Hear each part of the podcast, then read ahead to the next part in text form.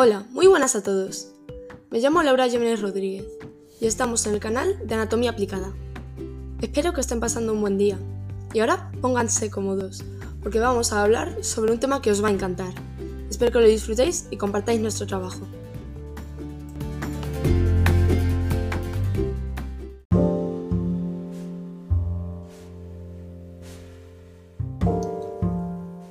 En este podcast vamos a hablar sobre la epilepsia gelástica, la cual es un tipo bastante raro de epilepsia que se caracteriza por la manifestación de convulsiones epilépticas en forma de estrepitosos e incontrolables ataques de risa. Provoca contracciones violentas y descontroladas, en la mayoría de casos involuntarias. Este término proviene del griego gelásticos, que significa literalmente risa. La enfermedad se presenta de manera más común en niños que en niñas y ocurre en uno o dos de cada mil niños con este trastorno. Las áreas del cerebro que dan lugar a estas convulsiones son el hipotálamo, los lóbulos temporales y frontales. Esta enfermedad bastante única y rara es peligrosa. Por ello debemos informarnos correctamente. ¿Quieres saber sus causas? ¿Sus síntomas? Su tratamiento? Entonces, continúa escuchando.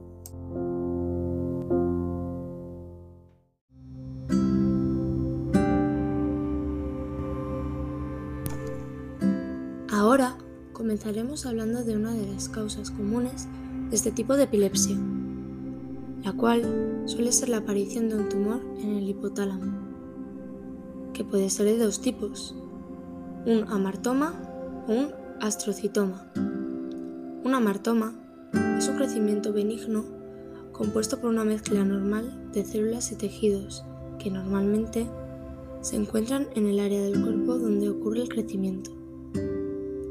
Y un astrocitoma es un tumor del sistema nervioso que crece a partir de los astrocitos, que es un tipo de célula glial. Esto significa que pueden crecer muy lentamente y no extenderse a otras partes del cerebro o el cuerpo. Dicho esto, si un niño tiene convulsiones gelásticas y una pubertad precoz, es más probable que se le pueda detectar un armatoma hipotalámico.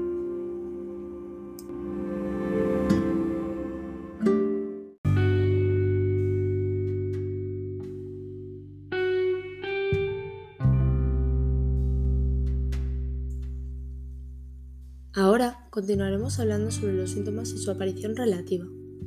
Las convulsiones de la epilepsia gelástica pueden comenzar a cualquier edad, pero generalmente lo hacen antes de los 3 o 4 años. Las convulsiones generalmente comienzan con una risa a menudo que se suele describir como hueca o vacía, y no suele ser muy agradable, aunque a veces puede sonar como la risa normal de un niño. En ocasiones, los niños más mayores pueden predecir la aparición de las convulsiones, experimentando sensaciones de miedo u olores y sabores desagradables justo antes de que comiencen. Estas sensaciones se han descrito también en otros tipos de epilepsia y se conocen con el nombre de aura, una sensación peculiar que avisa de la proximidad de los ataques epilépticos. Después puede ser seguida por signos que se ven con mayor frecuencia en las crisis focales con movimientos hacia un lado y otro de los ojos y la cabeza, automatismos, alteraciones de la conciencia o la falta de respuesta a las personas que nos rodean. Estos signos pueden durar de segundos a muchos minutos y luego detenerse. Las convulsiones gelásticas pueden manifestarse junto con otro tipo de convulsiones, ya sea inmediatamente después o en otros momentos.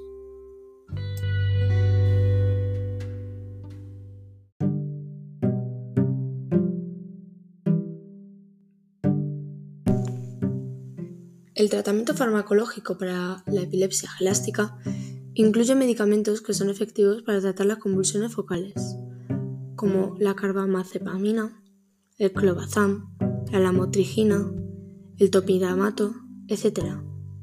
Otra forma de atajar las convulsiones es la cirugía y la radioterapia en caso de que la causa de la epilepsia sea un tumor en el hipotálamo.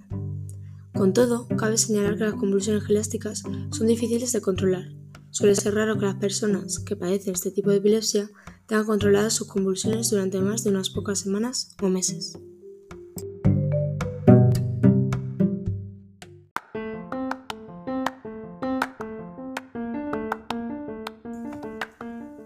En resumen, hemos aprendido que este tipo de epilepsia, a pesar de ser rara, puede tener consecuencias graves e involuntarias. Es mucho más común que aparezca en niños pequeños, convirtiéndose así en un problema, ya que es más difícil de reconocer, a no ser de que llegue a un punto de convulsiones o ataques peores.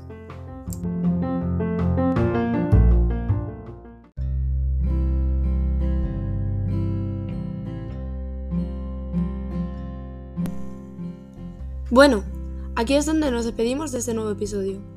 Espero que os haya gustado mucho y haya sido de gran utilidad toda esta información. Nos vemos en el siguiente capítulo. Un grato saludo y hasta pronto.